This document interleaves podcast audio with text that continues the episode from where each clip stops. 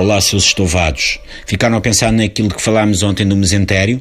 Fizeram a palpação no duche à procura dele ou nem por isso? O mesentério é um órgão que amua. Não desvalorizem o bicho.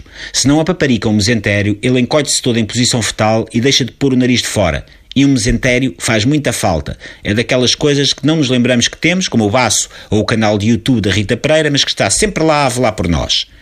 Quando precisamos de combater uma constipação ou de ver uma pessoa com mesentério aos saltos, lá estão eles para o que for preciso. Vem isto a propósito, era fácil de adivinhar, do Brexit. Eu tenho recebido inúmeros contactos de queridos ouvintes, inúmeros, hein, em que me pedem para explicar como é que o Reino Unido vai sair da União Europeia. Só nos últimos seis meses foram pelo menos quatro pessoas. Vai fazer carpool, chamou a assistência em viagem, a Rainha Isabel II vai à frente e o elenco da série The Crown segue depois num tuk-tuk e continuam a emprestar no 007 para combater os planos de dominação mundial de um Dr. No, um Goldfinger, um Dr. Cananga ou um Donald Trump? Eu vou explicar. Antes de mais nada, é preciso ter em linha de conta que a saída britânica da União Europeia será feita de forma ordenada e sem bandalheira.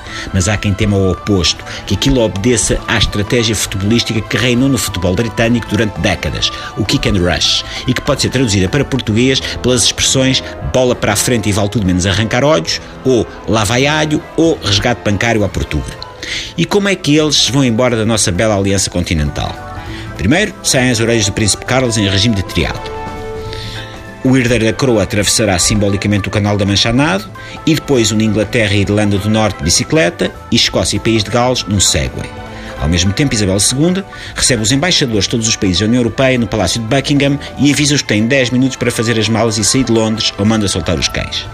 Os Rangers de Lamego já iniciaram exercícios específicos de precisão militar para resgatar o campeão europeu José Fonte, em Southampton, e a cozinheira Nigella Lawson, que, como toda a gente sabe, é o alter ego londrino da tia Katia, do 24 Kitchen. José Mourinho estará a salvo em Manchester. Os ingleses acham suficientemente empertigado para que lhe seja concedida a cidadania inglesa. Se não for o caso, a Marinha tem instruções para fazer sair o submarino Arpão do Alfeito para ir buscar o Special One ao largo da Fonte da Telha a um cacilheiro que foi buscá-lo a uma mota d'água ao largo da Galiza, que foi buscá-lo a uma gaivota a pedais a Brest e que foi buscá-lo a uma jangada rudimentar feita com braçadeiras atadas a boias do Pato Donald e bambu das melhores lojas de jardinagem de Manchester. Assim que o Reino Unido sair da UE, instala-se um vazio.